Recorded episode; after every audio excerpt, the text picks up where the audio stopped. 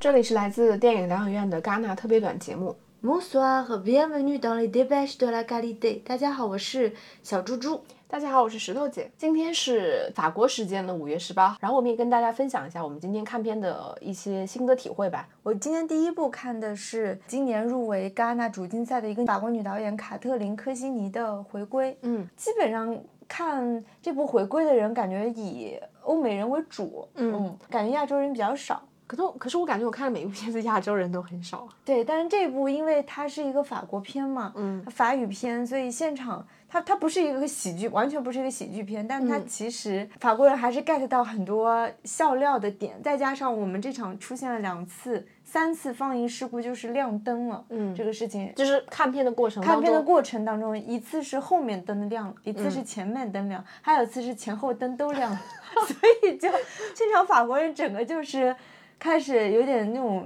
骂骂咧咧骂骂咧嗯咧的那种，哦啦啦，la lumière，然后就开始受不了了。对我也没想过，就戛纳也能发生这样的放映事故，所以以后我们国内的观众对影院稍微对宽宽容一一点。而且我我这次的感觉就是，大家真的可以宽容一点，因为像我们这两天看戛纳，就是如果你在国内看片的话，就是电影节期间，你排除掉你赶路的这个时间之外，比如说你这个电影院到这个电影院，如果你计算好路程是四十分钟，你就一定可以准时进到这个影院，准时看这部片子。但是我们这两天在戛纳看片，觉得非常疲惫的一点是，几乎所有戛纳的厅你都要提前一个小时。你就要开始在那儿排队，然后你排队就要排三十多分钟，对，然后你排完三十多分钟进场再三十多分钟，然后你坐下来之后发现，哎，电影推迟了，然后你可能再再在那儿坐个二十分钟，就所以它几乎每一场电影它其实都是推迟的，而且很夸张的是，他有些片子明明主创会到场，或者是可能会有一些 Q&A 的这个环节，你会发现他在写这个电影的开始和结束时间的时候，他只是电影的时间，所以一场电影迟到就是 delay 了之后，你会发现这个厅所有后面的电影都要 delay，对这个就是一个很很不靠谱的地方，所以就连戛纳都这样，我觉得大家确实可以稍微宽容一点了。什么亮灯啊、放错啊，包括戛纳很多其实它也是一样的嘛，就是放片尾曲的时候灯就已经亮了，对，而嗯且放片尾曲的时候，放字幕的时候，大家都走了。对，甚至是只要就是开始放字幕，大家就，但这个我倒是可以理解，有一些是记者嘛，他要赶赶场，对对对对，但是就是它片尾的时候亮灯这件事情，其实在戛纳这种也也会发生，所以对，所以其实我并不觉得有什么，我们连看的时候都能亮灯。你们你们那个确实是放映事故，对，所以就是是可以宽容一点了，没必要。然后我对，还有我今天参加了失之愈合的新闻发布会，嗯，然后挺激动的，在也是在那边排队，然后终于进去了，然后看见大家在租那个同传设备，我想我是不用租同传设备的，听得懂法语啊，对，结果没想到翻车了，结果我忘了主创都是日本人，所以他没有配那个法语的翻译，完全没有。他只有一个主持人，他是法国人，他会用嗯法语，但是就是所有人其实带的是同传。我估计现场的人只有日本人是不用接同传的，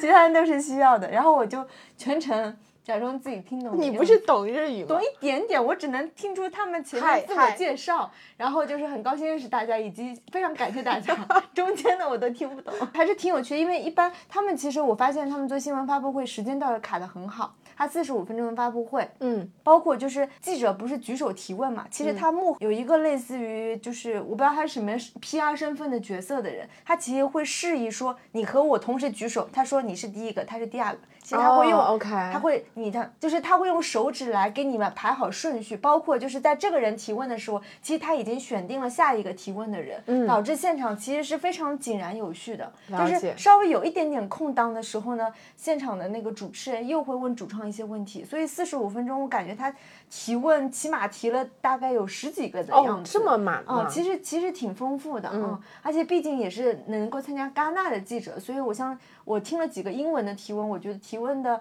啊、质量啊，包括就是也是很简短，不太会有人站起来长篇大论先发表自己的意见，都是直接就是几句话就问到主创一些问题了，嗯还是挺好的，还是比较专业的，非常？专业，他们就控场啊各方面，嗯。嗯，所以那个小朋友真的很很很可爱吗？超级可爱。他们有两个问题都是问小朋友的，小朋友一开始特别害怕不敢答，然后那个导演就是施玉和就鼓励他们，就说没关系，你你你就说这个我听懂了，嗯，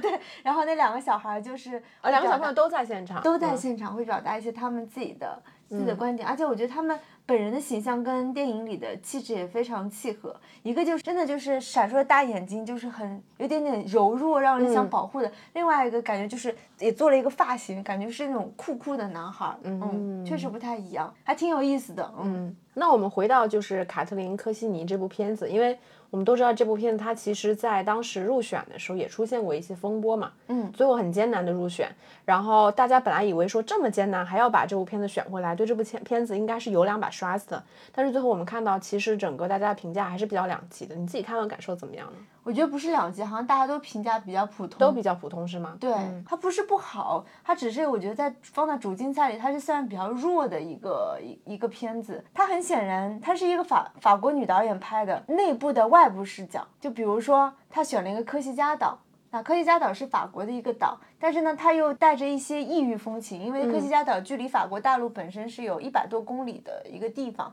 然后她的女主角，就或她中心人物就是一个曾经嫁给了科西嘉本地人的一个黑人女人，对吧？然后黑人女人又生了两个黑人女儿，嗯，所以相当于是十几年后，他们这一家三口再次回到科西嘉岛，就发现了一些过去的一些真相，比如说父亲为什么去世。母亲为什么离开了科西嘉岛等等，以及母亲作为一个白人家庭的黑人女佣身份，这两个就是家庭又是如何产生一些连结等等，其实就是很典型的，就是看似法国人，他还是在拍他熟悉的东西，但是他从他熟悉的东西当中选择了一些有外部视角的、有异域风情的东西，所以它其实包含的东西很多，什么种族、身份、阶级。对吧？同性，嗯，年轻人滥交、毒品等等，它都涉及到。只是它整个成片只能说是比较普通吧，泛泛，就比较泛泛，对，泛泛而谈。甚至是有一长段就描绘两个，我知道为什么他们当时差点进不了戛纳。的确，这两个未成年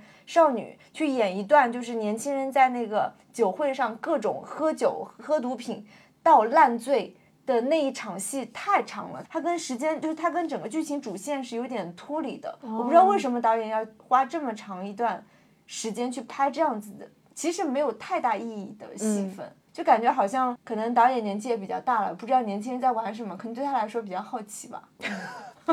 所以这部片子以你来看，基本可以，肯定不会拿奖，我觉得，嗯，绝对不会，再爆冷也爆不到他了，应该。这爆他那就是有黑幕了？嗯，是，嗯。那我想简短的跟大家分享一部，今天我看到导演双周的一部片子叫《甜蜜的东方》，然后他的导演叫肖恩·普莱斯·威廉姆斯，他也做摄影师，然后也做演员，同时这也是这部片子的导演。那女主角其实非常的好看，如果大家以后有机会看到这部片子的话，叫塔利亚·莱德，也是一位非常年轻。的女演员，但我当时之所以会选择去看这个片子，是因为我从豆瓣查的时候，感觉他是一个男主角，嗯，叫这个雅克布·埃罗蒂，是一个蛮帅的男演员。当我去看这个片子，发现他在其中就很快就被人爆了头，就是一个很简短的呃演出。这部片子呢，就是我看的。几乎全程是昏昏欲睡。我本来以为，因为它是一部英语片嘛，一个美国导演拍的，我觉得可能肯定比我看法语片配英语字幕要好一点，对吧？结果完全不是，它这个语速快到就比我现在说话还要快很多。嗯，就是那种全程絮絮叨叨，而且是非常离谱的剧情，因为它的剧情非常的无理取闹。我觉得